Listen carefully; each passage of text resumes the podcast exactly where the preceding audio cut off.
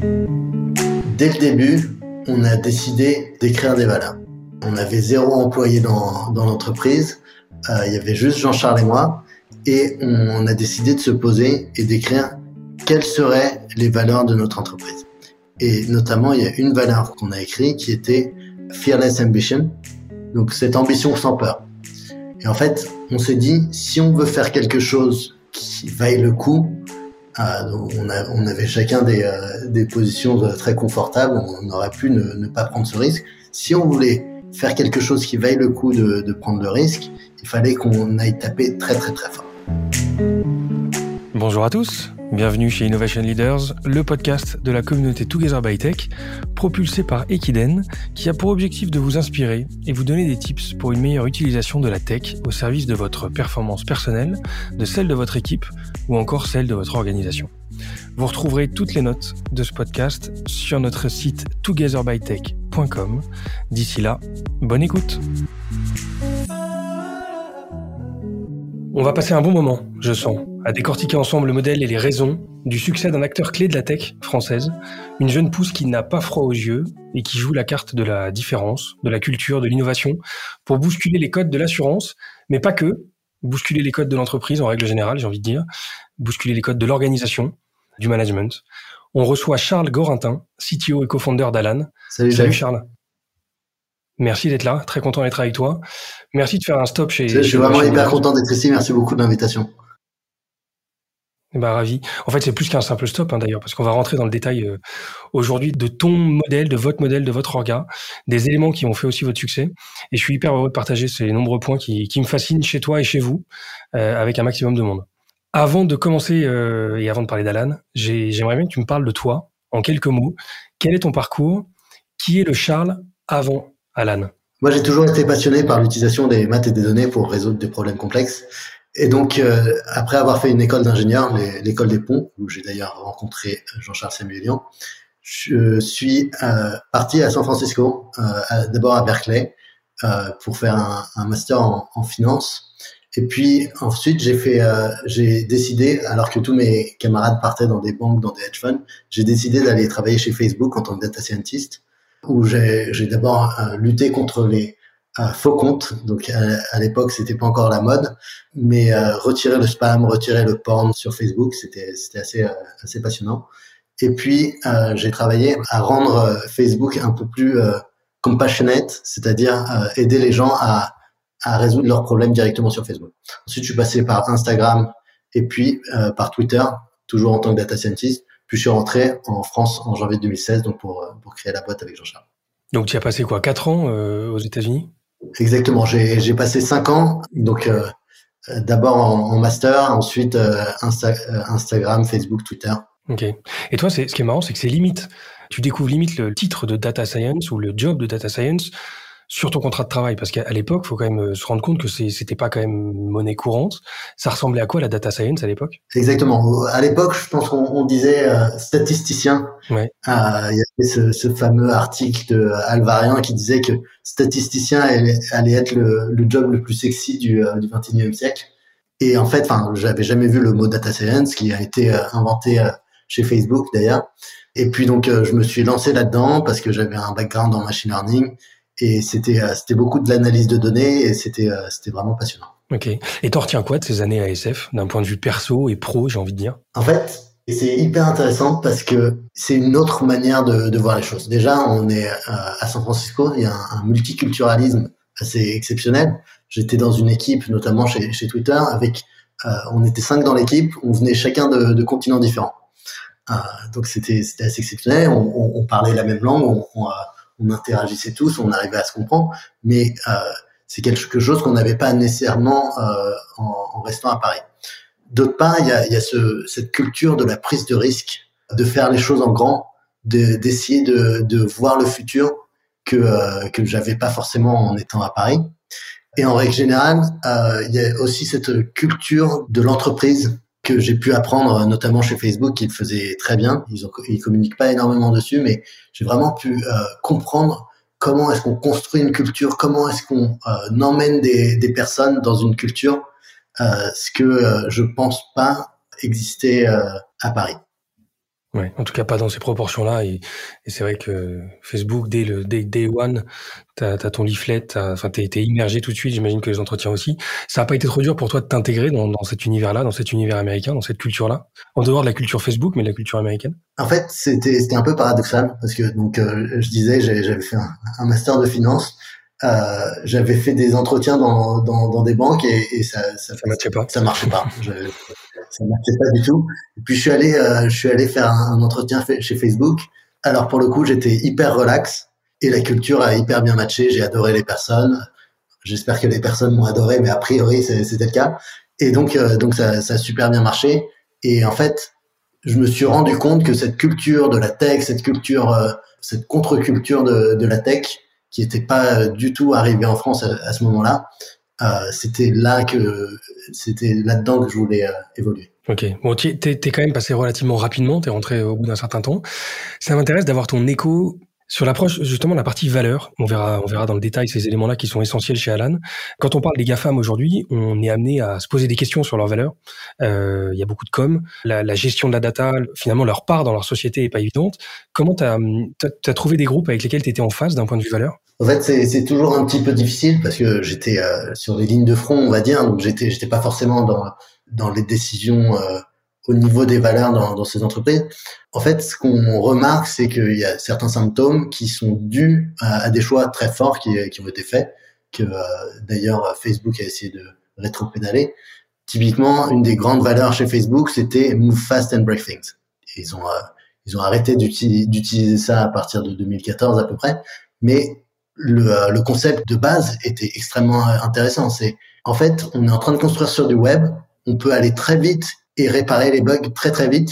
Un, un bug qui apparaîtrait, on pourrait, on pourrait le réparer dans, dans l'heure qui suit. Et donc, essayons de faire plus d'erreurs et, euh, et d'aller plus vite, quitte à, à, réparer et donc euh, de pouvoir continuer à aller plus vite. Alors que le contraire, ce serait d'aller plus lentement, faire moins d'erreurs, mais donc apprendre moins euh, moins vite. Et donc à la fin, tu, tu vas moins vite.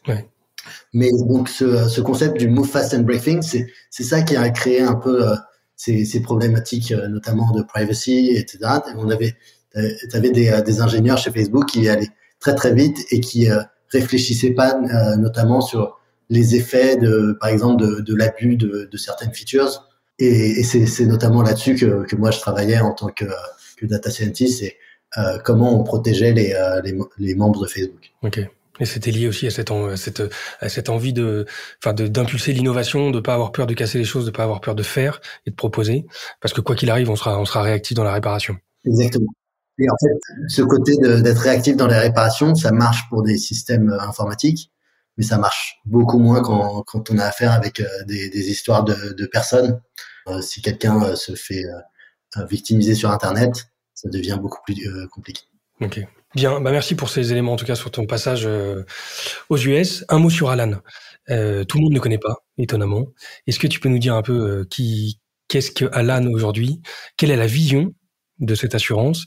Et quels sont les services que vous couvrez aujourd'hui? La vision, c'est qu'Alan, c'est la super app de santé qui permet de, de fournir à ses membres des services en santé pour pouvoir gérer sa santé directement depuis depuis son téléphone. Donc euh, les, les, services euh, vont d'une assurance qui, qui est très très simple, des moyens de pouvoir parler à, à des médecins euh, en moins de deux heures, avoir accès à une carte à une carte des médecins, avoir des, des, des notifications de prévention. C'est vraiment avoir un, un, partenaire de santé directement de, dans sa poche. Et donc on a décidé de construire euh, en premier une assurance parce que okay. l'assurance c'est au cœur de tous les systèmes de, de, tout le système de santé. Donc, euh, on parle à tous les acteurs du, du, système de santé, à la fois les médecins, les, euh, les patients, les euh, hôpitaux, la Sécu. Et donc, si on a envie d'impulser un, euh, quelque chose de nouveau, il fallait qu'on commence par l'assurance. Ok. Et géographiquement, vous en êtes où aujourd'hui? Vous couvrez quoi comme pays? Aujourd'hui, Alan, c'est la France, donc c'est là où on a commencé. Mais on a ouvert deux nouveaux pays, la Belgique et l'Espagne, euh, depuis 2020. Ok. Et c'est marrant parce que tu en parles en disant voilà, on a on, on, Alan c'est le partenaire santé, l'app qu'on a dans notre téléphone et qui, qui nous aide à gérer le quotidien et même à l'anticiper. Et on a décidé de lancer une assurance. T'en parles hyper simplement, même si c'est votre point fort de simplifier les choses chez Alan. Euh, si je remets un peu les choses dans le contexte, vous êtes en 2016 avec Jean-Charles, vous avez envie de taper fort, Vous êtes deux personnes relativement discrètes, euh, en tout cas jusqu'ici, assez posées, assez réfléchies. Ça n'empêche pas de d'avoir de, l'ambition et de voir les choses en grand. Vous démarrez très fort parce qu'il faut comprendre qu'en six mois, sans jamais avoir bossé dans l'assurance, euh, Jean-Charles était dans les moteurs, dans les dans les sièges d'avion jusqu'ici, euh, et toi, tu étais dans le dans, dans, les GAFAM. Euh, vous, vous vous lancez dans l'assurance, vous sécurisez un tour de table de 12 millions d'euros euh, et vous obtenez pour la première fois l'agrément d'assurance qui avait jamais été délivré depuis 86. Si je dis pas de bêtises, vous étiez pas né à ce moment-là. Donc il n'y a pas eu de nouvel acteur de l'assurance depuis 20 euh, ou 30 ans, rien que ça. Et vous avez affiché dès le départ des objectifs hyper hauts. En 5 ans, vous en êtes à, peu près à 100 millions d'euros de chiffre d'affaires. Euh, c'est peut-être au-dessus des ambitions déjà très hautes que vous affichiez à l'époque. Il y a pas mal d'entrepreneurs, j'en croise tous les jours, qui ont envie de marquer le coup comme vous. Il y en a quand même assez peu qui arrivent. Et si on prend un peu de recul, quels sont pour toi les éléments ou les décisions ou les idées ou l'approche peut-être qui vous ont permis d'être là où vous en êtes aujourd'hui En fait, dès le début, on a décidé d'écrire des valeurs. On avait zéro employé dans, l'entreprise. Euh, il y avait juste Jean-Charles et moi. Et on a décidé de se poser et d'écrire quelles seraient les valeurs de notre entreprise. Et notamment, il y a une valeur qu'on a écrite qui était euh, Fearless Ambition. On, travaille en anglais. Euh, donc, cette ambition sans peur.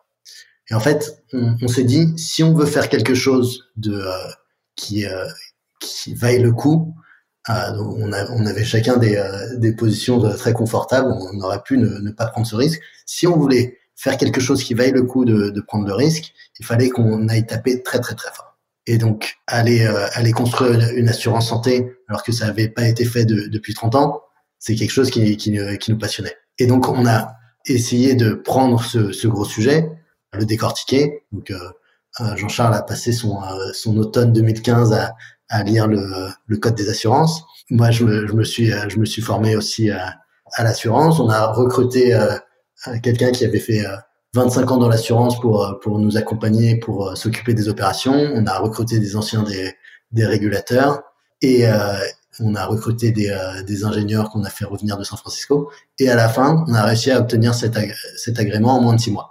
Et en fait, c'est vraiment parce qu'on s'est appuyé sur ce, côté de ne pas ne pas avoir peur de notre ambition qu'on a pu prendre ce, sujet qui était extrêmement gros et, le, résoudre euh, méthodiquement euh, pas à pas. Ok. Au départ, je crois que vous aviez pas forcément l'intention de lancer une assurance. Mais je me souviens, tu disais que tu avais l'intention de, de travailler plutôt sur des algos qui permettaient d'améliorer la santé des, des, des personnes, un, peu dans ce rôle de, de cette vision d'anticipation, de prévision. Tu peux m'en dire plus sur ce pivot? En fait, c'est de base, avec Jean-Charles, on a toujours euh, voulu travailler dans la santé. C'était euh, quand on quand on, on, a reconnecté après euh, après dix ans euh, en, en, 2015, on s'est dit on a envie de travailler euh, en santé en utilisant les données de santé parce que chacun dans nos, familles respectives, il y avait eu des événements de santé qui auraient pu être mieux traités, mieux euh, anticipés si on avait mieux utilisé les, données de santé. Donc on, s'est dit bon ben, un, moyen de faire ça, ce serait d'envoyer les, gens chez le médecin au bon moment. En fait, on s'est rendu compte assez rapidement qu'il faudrait pouvoir distribuer ça. Et il y a trois manières de, pouvoir distribuer ça. C'est soit passer par les individus, soit par les professionnels de santé, soit par les assurances. Le problème, c'est que les individus et professionnels de santé, ils sont pas prêts à payer pour de la prévention et que souvent, ils, ils possèdent même pas leurs propres données de santé. Donc la solution, c'était passer par les assurances qui ont à la fois les données et, euh, l'argent. Et en fait, on, on s'est rendu compte assez rapidement que leur infrastructure, pour, euh, pour la plupart, est datée encore des années, euh, des années 90 et euh, même en, termes de bras business, incapable de bouger en moins d'un deux ans. Donc, on s'est dit, c'est à nous de construire cette, euh, cet acteur euh, de l'assurance. Donc, on va devenir une assurance, mais notre ligne de mire, notre vision, ça a toujours été d'améliorer la santé des personnes, et on est encore sur ce cap aujourd'hui. Ok. Sauf qu'il y a une étape intermédiaire qui est je crée une assurance. Et quand on parle de, de créer une assurance, justement, parce que tu, tu vois l'opportunité avec euh, une, avec une, euh, un côté un peu old school de, de ces infrastructures, de, des mainframes qui doivent tourner dans, dans, dans ces grands acteurs, euh, l'immobilisme aussi, et, le, et là pour le coup le, le côté hyper ouais, structuré euh, et peut-être lent euh, de ces grands groupes. Vous vous démarrez from scratch en 2016. Comment on s'y prend pour concevoir l'architecture tech d'un assureur en partant de zéro et quelles sont les grandes étapes, la méthode ou l'approche peut-être qui t'a drivé dans ces choix technologiques? Alors, c'était assez particulier parce que moi, j'étais pas software engineer à l'époque, donc euh, la grande étape que, j'avais pris en premier, c'était aussi c'était de recruter les bonnes personnes. C'était euh, d'avoir à la fois un, expert en, euh, en, assurance, en fait, avec qui on a beaucoup échangé pour euh, pour pouvoir construire le modèle de données, et aussi d'avoir des, software engineers qui étaient assez seniors déjà à l'époque, qui qui pourraient travailler avec moi sur le sur le modèle de données.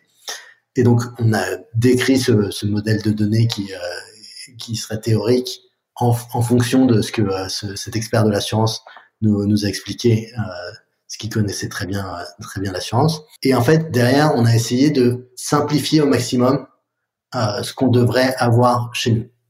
On a décidé de passer par un délégataire de, de gestion, en fait, qui traiterait les, les, sinistres directement chez eux.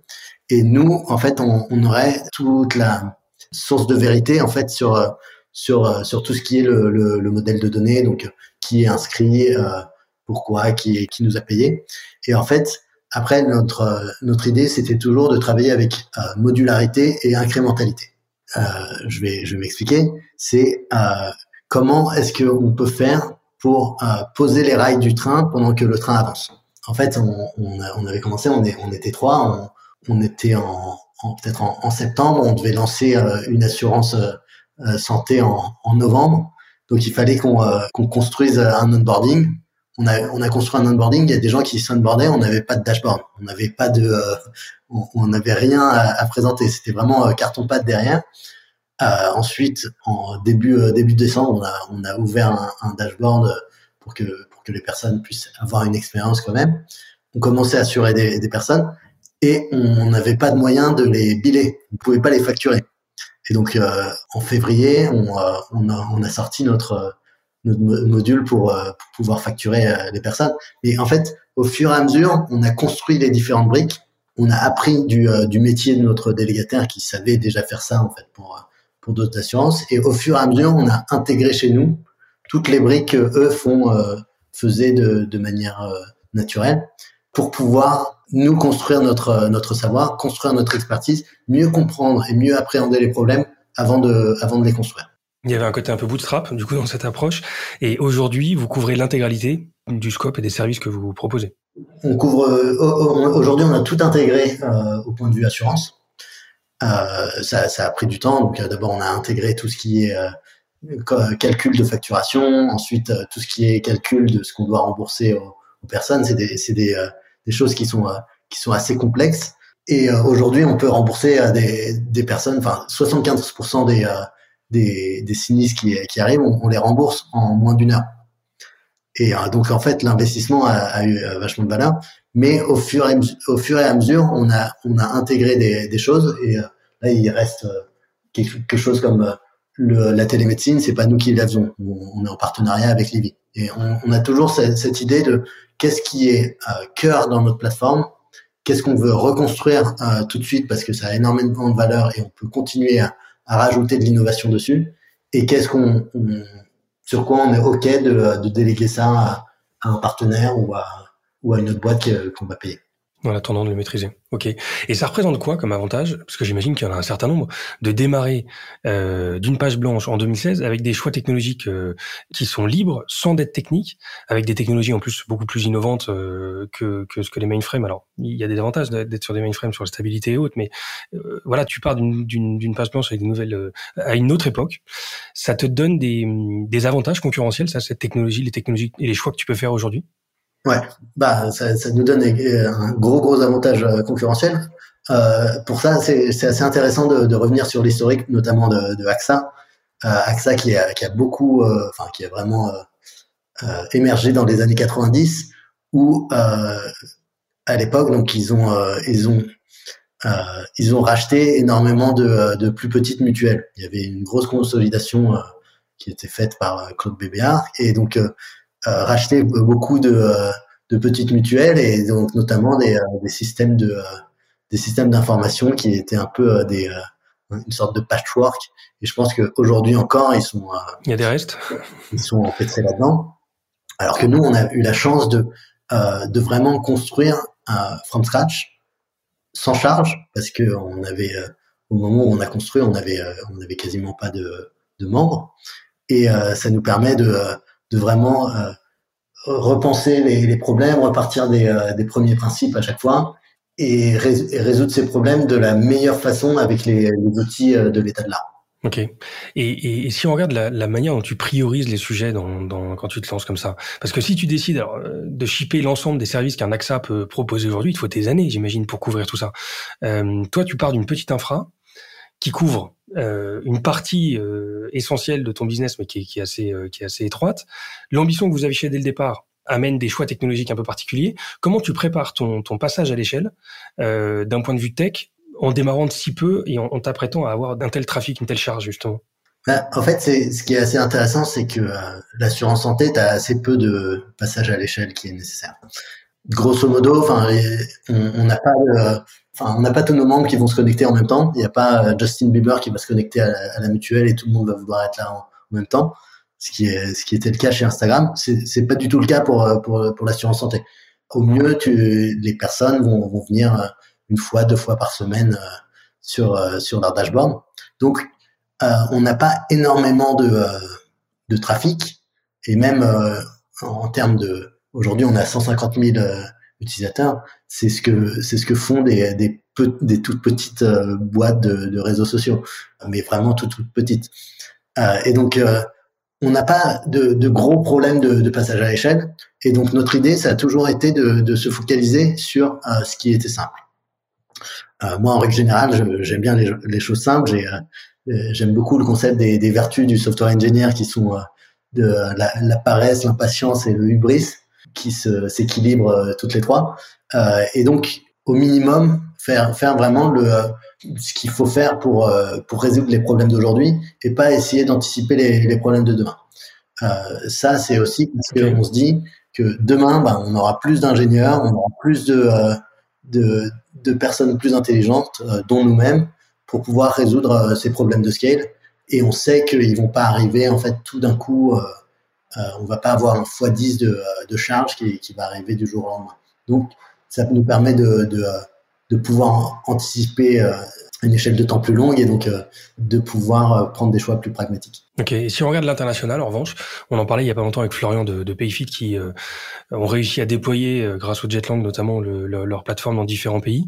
De votre côté, techniquement, comment vous vous y prenez pour déployer Alan dans d'autres zones? Euh, Tu parles d'un existant ou tu, tu reconstruis un Alan qui correspond au marché et peut-être à la compliance locale? C'était assez particulier, assez, assez intéressant ce problème, c'est que les systèmes de santé en France et dans les autres pays sont complètement différents. Il n'y a aucune aucune norme commune. Certains sont obligatoires euh, là où l'autre euh, pas du tout. Enfin, exactement. Enfin, tu, peux avoir de l'assurance complémentaire, de l'assurance supplémentaire, de, de l'assurance substitutive. Enfin, c'est vraiment euh, il y a plein de, de modèles différents et même qui paye, qui a le droit d'envoyer les, les, gens chez le médecin, etc. C'est complètement différent.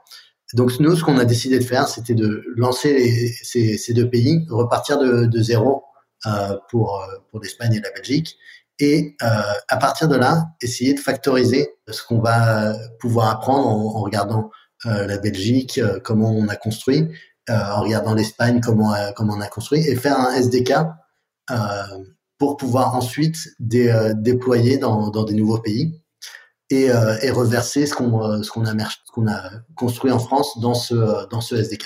L'esprit, c'est vraiment de, de, factoriser, de faire que on construise euh, quelque chose qui derrière en fait va, pouvoir à la fois avoir les, constantes, les, choses qui vont rester euh, d'un pays à l'autre, et en même temps euh, avoir la flexibilité pour pouvoir absorber les idiosyncrasies de, chacun, de chacun de ces pays.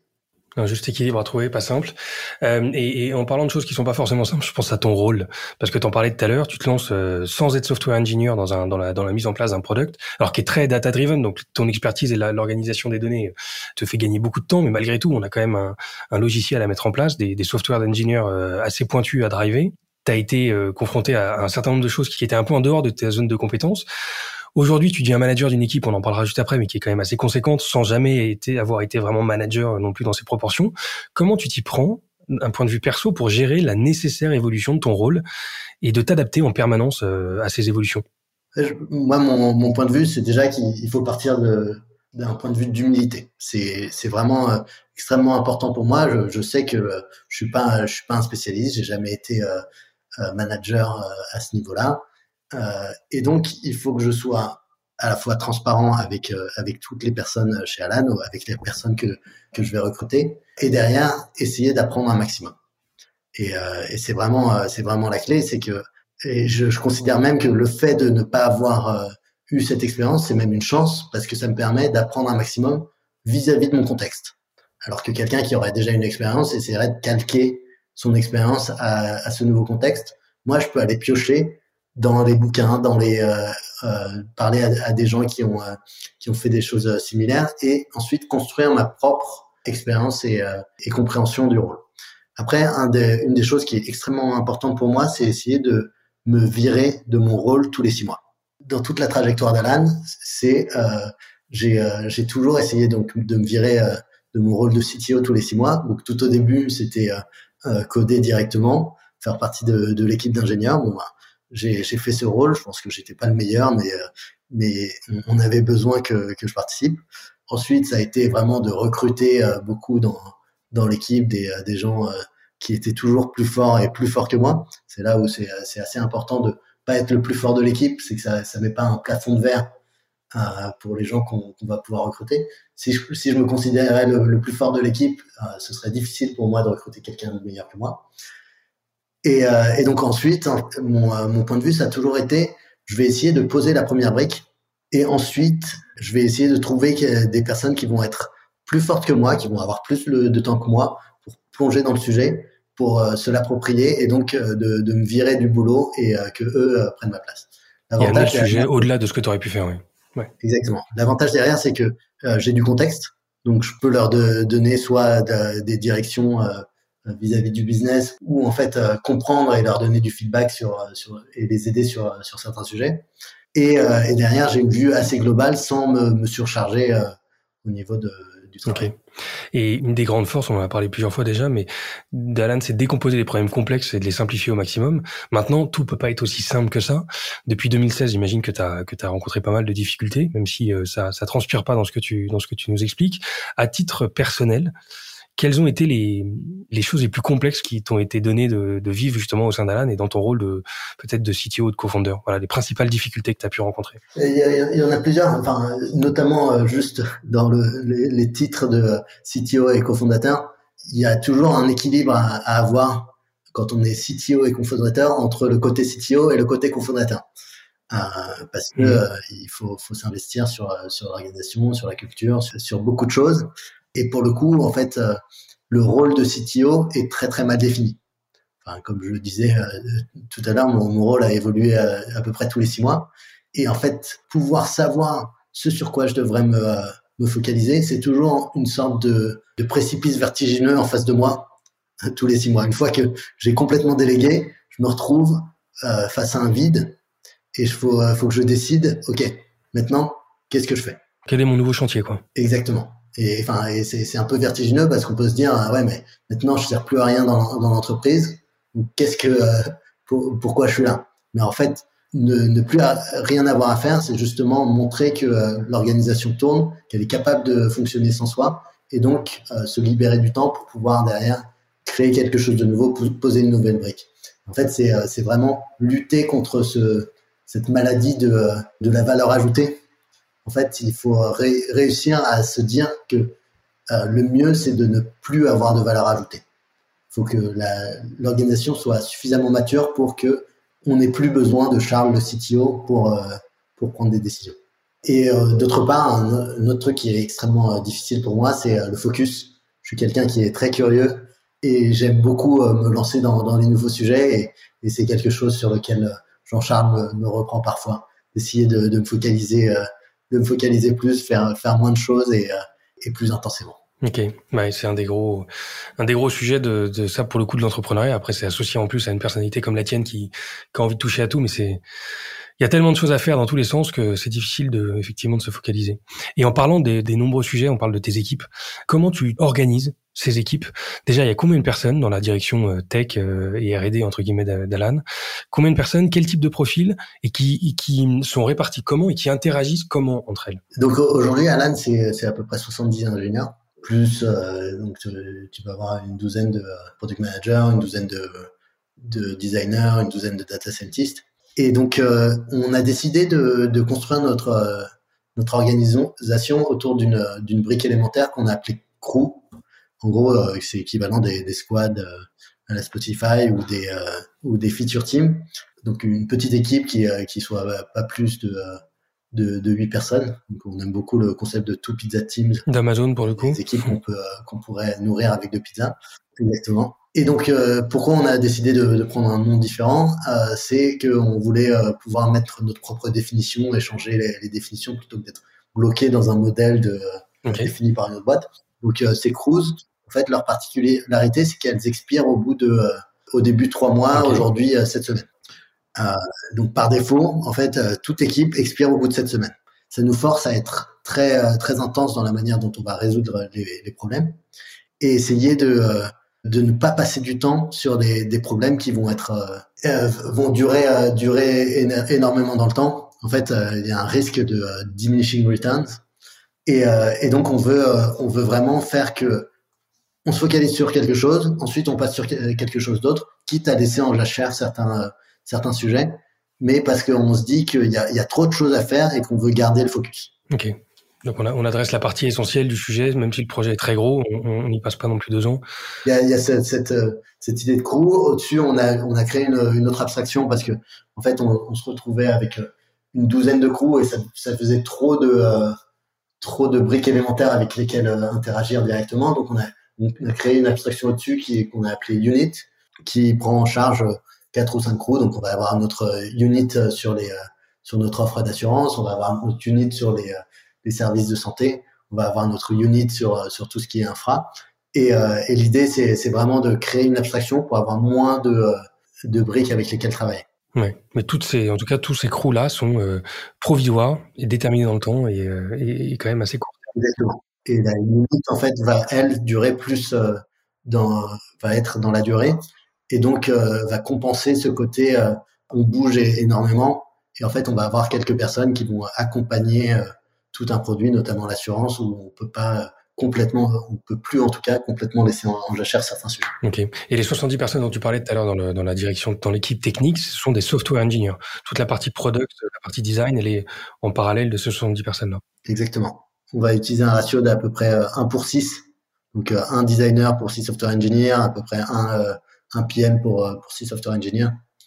Et en fait, un, des trucs qui est aussi un peu particulier chez nous, c'est justement comme on a toute cette fluidité avec des, des crews qui expirent, on a décidé que tous les ingénieurs chez Alan seraient full stack. En, réalité, c'est plus des, spécialistes qui se déguisent en généralistes. On essaye toujours de, matcher les, sujets avec les préférences des personnes mais en fait, on veut que chacun soit au moins capable ou au moins full stack curious euh, pour aller chercher, euh, genre si on, s'il y a quelqu'un qui a, construit un, euh, un système dans, dans le back et, euh, et, qui doit ajouter un bouton dans le front, qui doivent pas attendre qu'il y ait une autre équipe qui passe. Ok. Et en parlant de stack, quelle est la stack justement sur laquelle vous bossez? On, on, travaille avec euh, Python Flask dans le back-end. C'est hébergé sur AWS, donc avec une base de données Postgre. Et, euh, et dans le front, on est euh, on est avec React et sur les applis, on est sur React Native. Ok.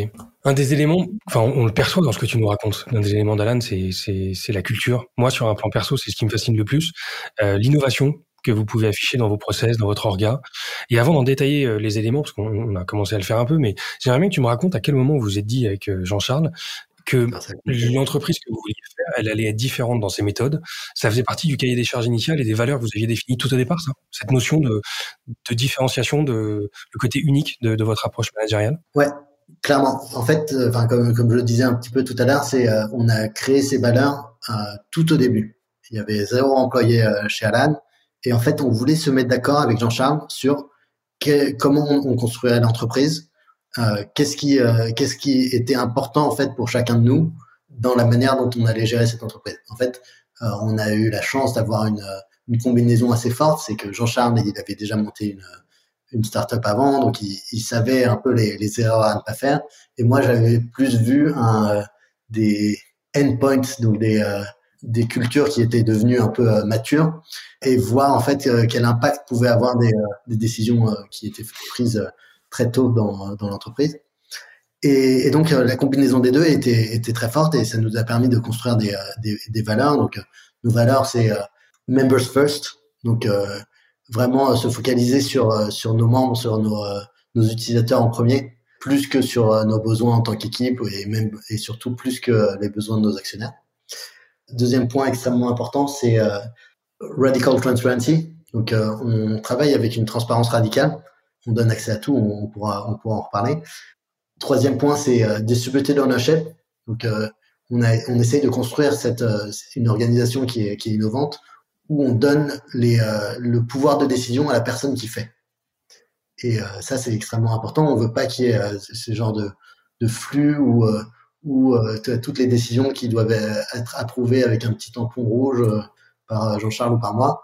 C'est assez lié à, ce que je disais tout à l'heure, c'est que si on a envie de scaler, on doit faire que on puisse avoir confiance en les personnes de l'équipe et donc de construire cette euh, responsabilité euh, distribuée. Quatrième valeur, c'est euh, Fearless Ambition, dont, j'ai déjà parlé tout à l'heure. Et, et, dernière valeur, c'est Personal and Community Growth. C'est vraiment, on est dans un, dans un parcours où on va faire grandir l'entreprise, mais c'est extrêmement aussi important aussi de faire grandir les personnes avec l'entreprise. Parce que si l'entreprise grandit beaucoup et que l'équipe ne suit pas, en fait, on aura tout perdu parce que après, l'entreprise continue, euh, l'entreprise ralentit et arrête de, grandir, et finalement, on ne deviendra pas euh, ce qu'on avait dans notre fearless ambition de, de, devenir quelque chose de grand. Et donc, à partir de ces valeurs, on a construit des, leadership principles qu'on a mis en, euh, qu'on a publié justement dans, dans, le bouquin signé par Jean-Charles Healthy Business pour vraiment à la fois évangéliser en fait ces valeurs. Ça, ça nous aide à, plusieurs niveaux. à la fois, ça nous permet de euh, de faire que les personnes qui, euh, qui ont envie de, de rentrer chez Alan euh, puissent connaître la culture d'Alan avant et donc ne pas se, ne pas être surpris quand quand ils rentrent dans cette culture. Et derrière, ça permet aussi à d'autres d'autres entreprises d'adapter d'adopter potentiellement cette culture et donc de, de créer vraiment un mouvement et d'avoir beaucoup plus de, de personnes qui réinventent ce, ce, futur ce futur du travail. Nous, ça nous permet ensuite de, de pouvoir s'inspirer des, des, idées qu'ils auront pu euh, appliquer dans, dans, leur contexte. Et ça, c'est une démarche euh, à titre perso, j'ai envie de dire, qui vous, à laquelle vous êtes attaché à cette notion, à cette notion de, de mouvance, de, de, renouvellement de la, de l'entrepreneuriat, de l'approche managériale et de l'innovation dans l'entreprise? Ouais, ouais, c'est c'est extrêmement important. Enfin, c'est euh, notre entreprise. Hein. En fait, elle, elle a beaucoup changé. Euh, c'était pas du tout la même chose quand on était deux, euh, quand, on était huit, quand on était 40, quand on était 150 euh, et maintenant quand on est 300. Ça, ça, ça n'a rien à voir. Et donc, il faut absolument faire que tous les process changent au fur et à mesure. Donc, moi, il y a une, une, métaphore que j'aime beaucoup, c'est la métaphore du, bateau de Thésée. Euh, donc, en gros, donc, Thésée, il, rentre, il a tué le Minotaure, il rentre à, Athènes, les Athéniens conservent son bateau. Au fur et à mesure, il y a une planche qui pourrit. Bon, bah, pour éviter que le, bateau coule, il remplace la planche, etc. Jusqu'au jour où toutes les planches du bateau original ont été euh, ont été remplacées. Et la question, c'est est-ce que ça reste le bateau de Thésée? Et en fait, pour Alan, c'est un peu la même chose. C'est on veut, euh, on va changer en fait tous les process, mais c'est parce que si on changeait pas les process, en fait, le bateau coulerait. Et à la fin, Alan et euh, reste Alan parce que on change les process. Si on restait exactement la même chose qu'on on était en 2017, par exemple, en fait, on serait plus à la. Après, ce qui est extrêmement important, c'est de garder les valeurs dont j'ai parlé tout à l'heure, et donc de, de, garder cette continuité dans, dans ce qui est à Ok. Et il y a, y a, quelque chose qu'on lit en filigrane aussi, c'est l'humilité. Parce que quand on lit le bouquin LC Business, on se rend compte qu'il y, y, a des influences qui sont complètement assumées de telle boîte ou telle autre ou tel contexte. Vous cherchez pas à vous les approprier. Enfin, vous cherchez pas à les revendiquer comme étant l'auteur, bien sûr. Euh, mais en tout cas, à dire à tout le monde, voilà, il y a des très très bons éléments. Et prenez d'ailleurs dans ce qu'on fait, nous, des éléments qui peuvent vous inspirer. Euh, trouvez votre modèle en, en, vous inspirant de, pourquoi pas, de ce qu'on fait. Dans les entreprises qui vous ont inspiré, vous, euh, on a une forte influence de la, de, des US, de la Silicon Valley en particulier. Quelles sont les boîtes que tu pourrais citer qui sont pour toi des, des références sur certains sujets? Bah, euh, Moi, j'ai un peu été élevé à la sauce Facebook, donc euh, j'en connais les limites, euh, parce que notamment sur la privacy, etc. Et j'essaye fortement de, contrer en fait ces, limites. Mais Facebook, je trouve que c'est fascinant. Ils en parlent assez peu de leur culture, mais c'est assez fascinant comment ils ont construit leur culture, notamment software engineering. On est, on est pas mal fasciné aussi par, par Amazon, par, par Netflix, parce qu'ils ont réussi à construire des choses assez surprenantes sur, sur de la durée. Une boîte un peu plus euh, un peu plus jeune mais qui est, qui est vraiment exceptionnelle c'est euh, c'est Stripe. Ouais je crois qu'elle fait l'unanimité celle-ci. C'est assez dingue euh, ce qu'ont accompli les frères Connaissan. Et et un peu plus un peu plus old school il y a vraiment le, le Intel des, des débuts vraiment porté par Andy Grove c'est c'est assez exceptionnel à quel point ils ont pu être visionnaires et, et construire des, organisations qui étaient différentes ok si on rentre un peu dans le détail de, des éléments qui font votre culture, il y a, une partie importante de la culture de l'écrit. Pas de réunion, euh, j'ai bien dit pas de réunion, uniquement des écrits. On, on peut chambouler toute l'orga, on peut proposer une, voilà, de, de, de, changer un process, d'en inventer un autre, mais tout ça, ça se passe sans réunion. Concrètement, vous le faites comment cette, cette culture Vous la mettez en place comment cette culture de l'écrit? Elle se traduit comment? Donc, on, on, considère, comme comme tu l'as dit, que une décision qui se prendrait à l'oral, notamment dans une euh, dans une réunion en fait euh, n'a pas lieu, n'a pas n'existe pas. Donc la, la, manière dont on fait les choses, euh, c'est pour prendre des décisions, on fait, on utilise un, outil qui s'appelle GitHub Issues. Et donc on, là, on en est à notre 10 millième GitHub issue notamment. Donc ça veut dire qu'on a pris 10 000 décisions à l'écrit. Donc la, manière dont on fait les choses, c'est qu'on a une sorte de template où, la, personne qui va ouvrir le, sujet va d'écrire le scope de, de l'issue, euh, son but avec, euh, avec cet issue, donner euh, du contexte, euh, faire une proposition. Ensuite, va mettre des questions aux personnes qui sont, euh, qui sont importantes pour, pour la décision et mettre une timeline.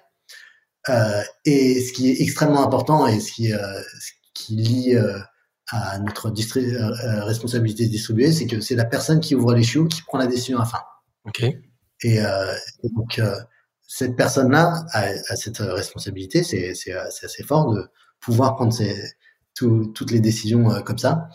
Euh, mais sa responsabilité, c'est aussi de, euh, faire ce qui s'appelle le advice process, donc euh, vraiment d'aller pinguer, d'aller recueillir le, les conseils, les, arguments, les j'allais dire les opinions, mais pas vraiment, de des personnes qui, sont experts dans le sujet. si on si fait pas ça, en fait, la décision, elle sera forcément mauvaise. Mais par contre, si on a récupéré les opinions des, bonnes personnes, on peut avoir une, une, très bonne décision à la fin. Et, et, et la personne qui a ouvert les choux peut ne pas être experte elle-même du sujet si elle arrive à, à, à récupérer les, les, bonnes opinions, euh, les, bonnes, euh, les bons arguments. Bon feedback, oui. Exactement. Et donc, euh, il y, a, y, a, pas mal de, de bénéfices à, à ça. C'est que d'une part, il y a un côté très transparent. Toutes ces, toutes ces décisions sont ouvertes en interne. En fait, n'importe qui peut voir le, une décision qui est en train d'être prise ou qui ou qui a été prise. On peut remonter jusqu'à début 2017 pour avoir le résultat de ces 10 000 décisions. Donc, ce qui permet de pouvoir faire de l'archéologie, comprendre pourquoi telle décision a été prise. Tout est à l'écrit, tout est, tout est bien expliqué. Derrière, ça permet à chacun de pouvoir s'organiser comme il veut, de manière asynchrone. Euh, plutôt que de devoir faire partie de ce meeting important, en fait, on, on peut dire bon bah je vais je vais prendre 10 minutes euh, à, à, 19h ou enfin à 15h ou euh, peu importe euh, quand la personne préfère travailler et donc écrire son, son feedback et, participer à cette à cette décision. Et ça, ça c'est très très fort dans notre culture, c'est qu'on veut que les personnes puissent travailler d'une part quand ils veulent, mais aussi d'où ils veulent. Et donc pouvoir faire tout ça de manière asynchrone par écrit, ça apporte énormément de valeur d'où ils veulent, c'est toujours le cas. Il y a, y a quand même des contraintes euh, de venir au bureau une fois de temps en temps ou, ou même pas. Comment vous le mettez en place, le remote euh, complet? Alors initialement, on se disait euh, ah oui, on voudrait que les gens viennent euh, viennent à peu près 20, 20% du temps au, au, bureau. Mais en fait, avec quand la pandémie est arrivée, on s'est dit mais cette barrière mentale est, est, complètement artificielle. On va définir ce qu'on a appelé travailler d'où vous voudrez où euh, on garde un bureau. Donc euh, c'est assez important euh, pour nous parce que il y a des personnes qui préfèrent travailler d'un bureau et, je pense que c'est assez naturel. Et enfin, moi, j'en fais partie de ces personnes. Et ce qui est vraiment important, c'est que les gens qui veulent pas travailler de ce bureau puissent travailler vraiment d'où ils veulent, s'ils si, habitent en, euh, dans une ville de province ou à la campagne. Les, les seuls, seuls, points sur lesquels on, on est très à cheval, c'est qu'il faut qu'il y ait une très bonne connectivité. On ne peut pas accepter que quelqu'un euh, euh, puisse, euh, enfin, ne pas communiquer avec avec les autres parce que une mauvaise connectivité. Ensuite, il faut que ce soit, il faut que la personne travaille sur les fuseaux horaires européens parce que, enfin, on, peut avoir des, des, gens au Brésil, mais il faut quand même qu'ils travaillent sur les fuseaux horaires européens, donc ils doivent se lever un petit peu tôt. Mais en gros, l'idée, c'est que si on a un chiffre de jour et un chiffre de nuit, on se prend un peu un jour de décalage à chaque fois qu'on doit faire un back and forth et c'est pas très efficace. Et donc euh, la, la, manière dont on a vu se, se travailler d'où vous voudrez, c'est plutôt que d'avoir des, euh, des, bureaux et mettre des gens dedans, en fait on a retourné le truc et on dit euh, on va voir où on, on, a des gens qui habitent. Donc typiquement il y a, il y a quatre personnes qui habitent à Nantes et on a construit un coworking autour d'eux. Ok, vous, vous retournez le, le problème. Mm. Ok. C'était un des exemples. Cette, cette notion de confiance, en fait, elle est, elle est, elle est fondamentale. La confiance dans les équipes. Dans les autres éléments, euh, je vais passer rapidement, mais il y a la notion de, de transparence. Ça, euh, c'est aussi quelque chose d'assez unique et qui, pour moi, en tant qu'entrepreneur, euh, pose pas mal de questions. Comment est-ce vous faites confiance en donnant accès à tout l'historique des décisions, à l'historique des data, les reporting, en vous appuyant sur le principe que les personnes qui sont chez vous sont des gens de confiance. Euh, et commencer à se, à se protéger d'éventuelles dérives, en fait, ça amènerait une culture un peu inverse à la vôtre, euh, à savoir protéger l'info qui l'a, qui la maîtrise pas. Non, on part du principe que si elle est là, elle doit être connue de tout le monde et elle va être utilisée à bon escient. Ensuite, il y a le, il y a la notion de, de la transparence qui s'applique aussi sur les salaires. Euh, on a des grilles, enfin, vous avez une grille salariale qui est hyper euh, ouverte, qui est publiée en ligne euh, et qui avec des comités de révision réguliers. Il y a un élément aussi qui m'intéresse, c'est sur la partie coaching peut-être, parce que je sais que, enfin, forcément, vous êtes une entreprise euh, qui se veut être apprenante pour les équipes qui bossent chez vous. Tu t'es entouré de personnes assez seniors dès le départ. Comment tu fais pour garantir la montée en compétence des équipes sur les éléments technologiques notamment? En fait, chaque personne chez Alan euh, va avoir un coach. Ça va, ce coach, ça va être une autre personne chez Alan. Mais euh, on a essayé de déconstruire en fait le rôle du manager. Euh, traditionnellement, le manager, il a, il a un peu de, de casquette. C'est à la fois le delivery, donc vraiment faire que les trains arrivent à l'heure et qu'on on ship du produit. Et euh, le côté coaching, donc aider les personnes à, à grandir dans l'équipe. Et en fait, souvent, c'est très très difficile de, de, séparer les deux quand c'est euh, la même personne qui fait les deux choses, parce que tu vas être face à quelqu'un qui patauge un peu dans, dans un sujet. Euh, c'est difficile de s'extraire de la casquette un peu petit chef et, et de, de l'aider à grandir. Donc nous, on a vraiment séparé les deux.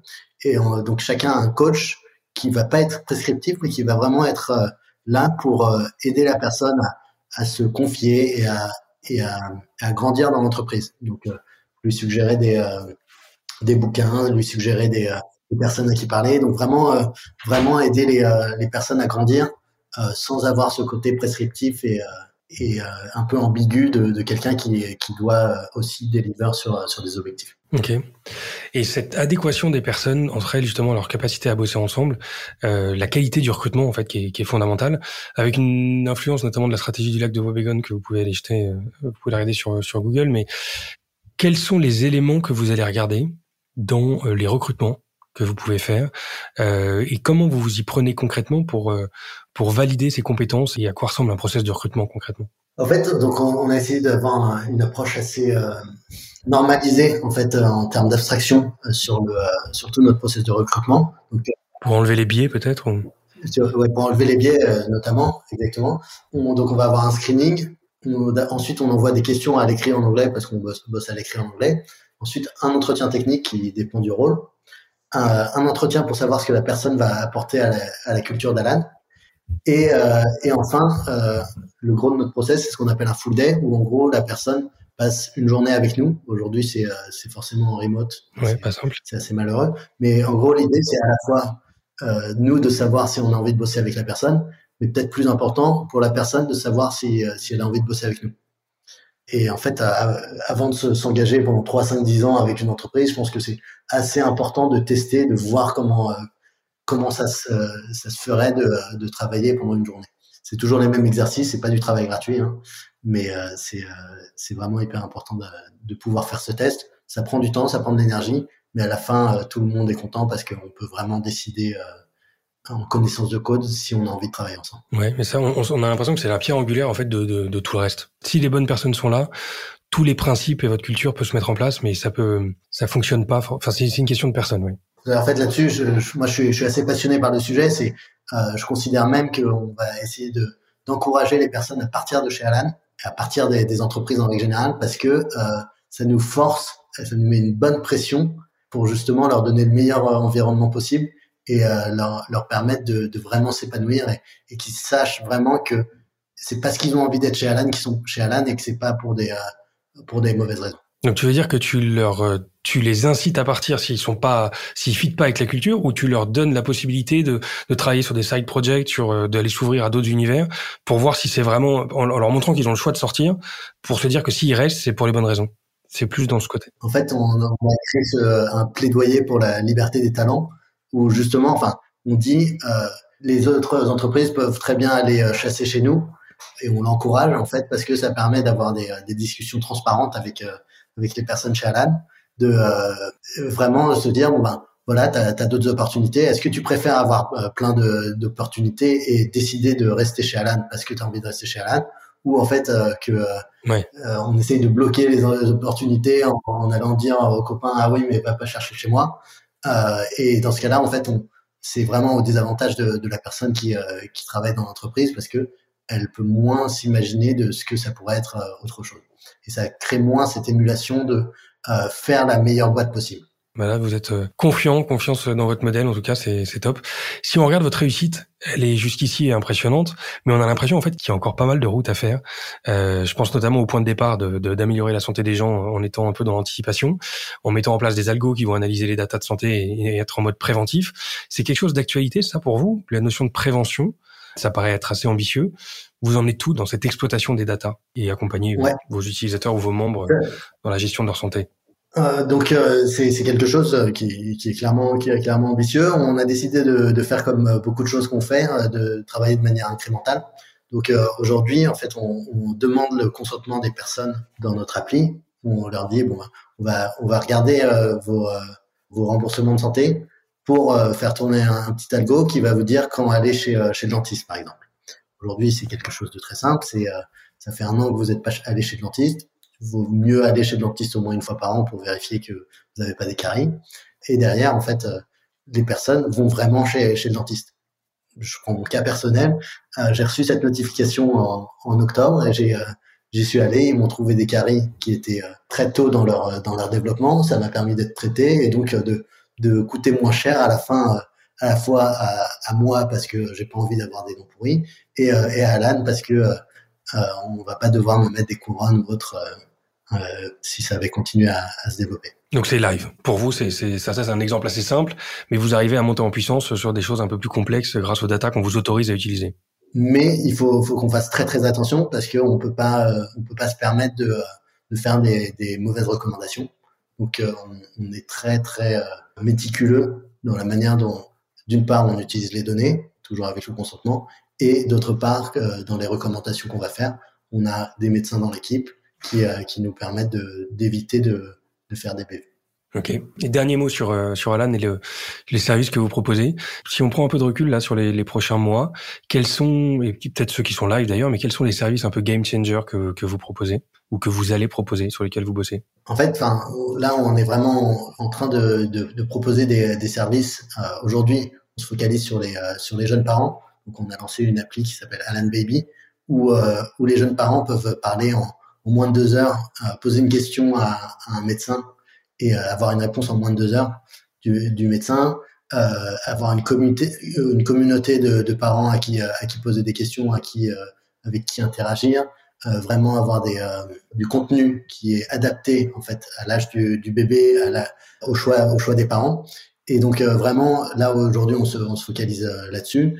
Et le but, c'est de continuer à, à, se développer euh, niche par niche pour pouvoir euh, offrir vraiment une, une expérience de santé complète euh, directement dans l'appli Alan. Ok, Top, bon, on va suivre ça de près. Merci pour ces éléments. Avant de nous quitter, je voulais avoir des, des infos, euh, sur ta vision, sur ton expérience un peu plus, euh, un peu plus directe. Tu parlais notamment tout à l'heure d'avoir du temps. On en parlera juste après parce que ça m'intrigue un peu comment tu dégages autant de temps dans, dans ce que tu fais. Mais tu parlais de temps pour découvrir, euh, pour continuer à apprendre, pour bouquiner notamment. Je sais que Radical Candor, c'est un, un, des livres qui vous a pas mal influencé. quels sont les autres livres qui, soit d'un point de vue culturel, soit d'un point de vue compétence, t'ont marqué?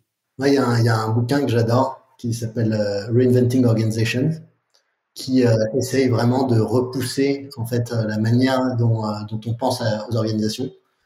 donc c'est écrit par un, chercheur belge qui s'appelle Frédéric Laloux et c'est vraiment c'est vraiment exceptionnel dans la manière de, réfléchir et il propose donc cette organisation opale, Teal Organization en anglais, où les personnes sont vraiment responsabilisées et peuvent prendre les bonnes décisions pour eux-mêmes et pour l'entreprise.